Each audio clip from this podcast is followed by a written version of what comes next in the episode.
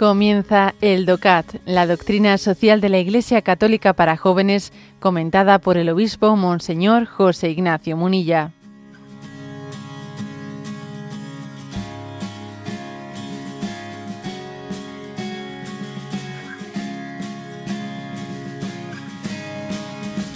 Punto 120.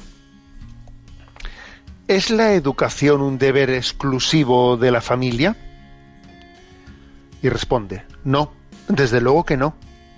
Una familia no es un sistema cerrado, que existe únicamente para sí. Ante todo se ha de garantizar que los padres tengan el derecho primario y el deber de educar a sus hijos ellos mismos y que puedan dar además darles una completa formación. Solo los estados totalitarios arrebatan ese derecho en la educación de los hijos, las funciones de la madre y del padre son igualmente necesarias. Aunque solo fuera por esto, el derecho de adopción por parte de parejas del mismo sexo resulta ya sumamente problemático.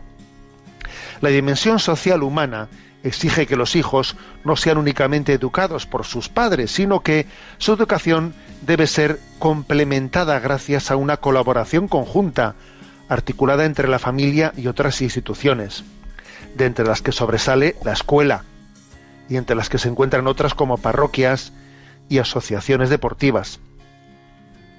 Así el objetivo de una educación global es que los hijos sean educados en el diálogo, el encuentro, la sociabilidad, la legalidad, la solidaridad y la paz, mientras cultivan la justicia y la caridad.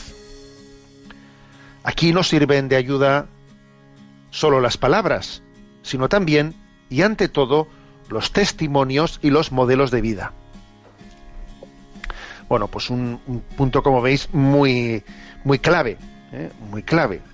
La pregunta es, ¿es la educación un deber exclusivo de la familia? Claro, aquí se pone el, el acento en lo de exclusivo, y la respuesta es no no es un deber exclusivo de la familia. La educación hay un refrán africano, que supongo que alguno ya conocerá, que se dice que se necesita toda una tribu para educar a un niño. ¿Eh?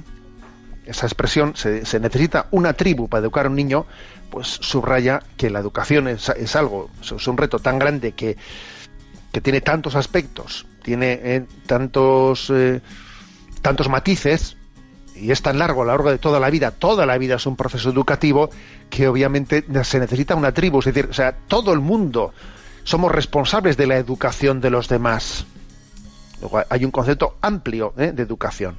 Ahora lo que no puede, lo que no cabe es utilizar esa expresión de que hace falta una tribu para educar a un niño para desdibujar, desdibujar las responsabilidades especiales ¿eh? que existen dentro, claro, no todo el mundo en la tribu, entre comillas, o en la sociedad tiene el mismo grado de derecho deber de incidir en la educación de los demás.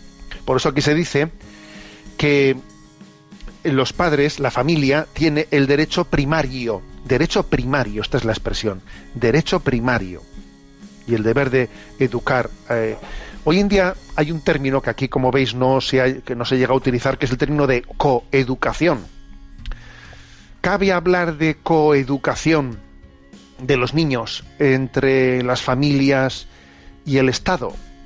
A ver, el término coeducación es un término eh, bastante indefinido, porque la palabra coeducación, claro que es correcta en el sentido de que todos tienen que contribuir ¿eh? a la educación.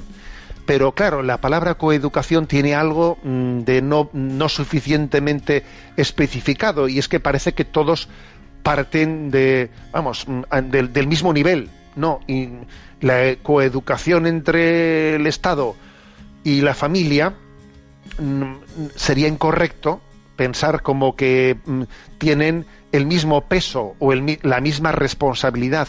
Y claro que existe una coeducación, pero obviamente la, el derecho de ver de la familia es primario y el del Estado de la escuela no es primario es secundario. Luego saber especificar qué es lo primario, qué es lo secundario, tiene mucha importancia.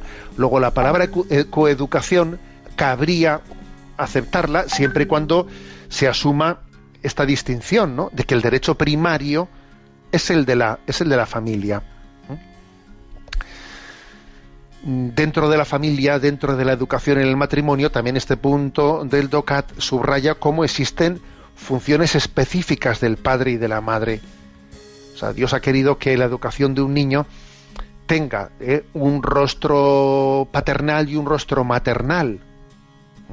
Y una cosa es que a veces pues, pueden ocurrir situaciones y circunstancias no buscadas explícitamente en las que pues exista pues una carencia pues una carencia de padre o una carencia de madre por por, por, por viudedad etcétera no pero eso es una cosa ¿eh? eso es una cosa y otra cosa distinta es que se busquen modelos de educación o modelos de adopción en los que explícitamente se prive a alguien de ser rostro paterno y rostro materno que es necesario que es adecuado conveniente pues para la para el crecimiento, ¿no? Para el crecimiento de la educación del niño.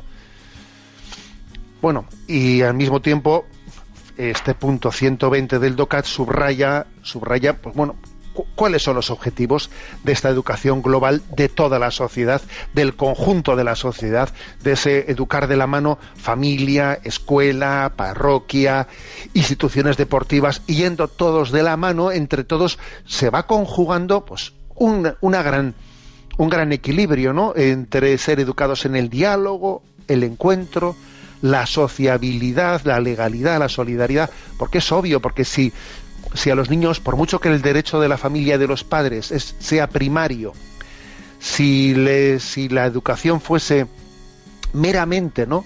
Pues en ese seno familiar, pues tendríamos, cometeríamos un error de pretender encerrarles en una burbuja porque, porque la sociabilidad, aunque se comienza a educar la sociabilidad en el seno de la familia, necesita del encuentro, pues de, pues, pues con, pues bien sea a nivel deportivo, a nivel escolar, eh, esa sociabilización, socialización, pues va creciendo en el encuentro, en esas experiencias con los demás en el cual sobre todo se reciben, como dice aquí, testimonios, porque los testimonios positivos son los que más marcan la, la educación. ¿eh?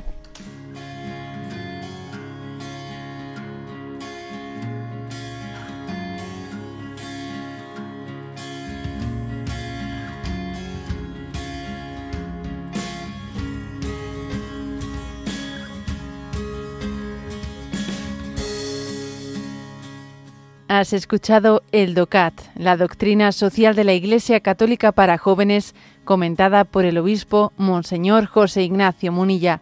Encuentra todos los audios en radiomaria.es.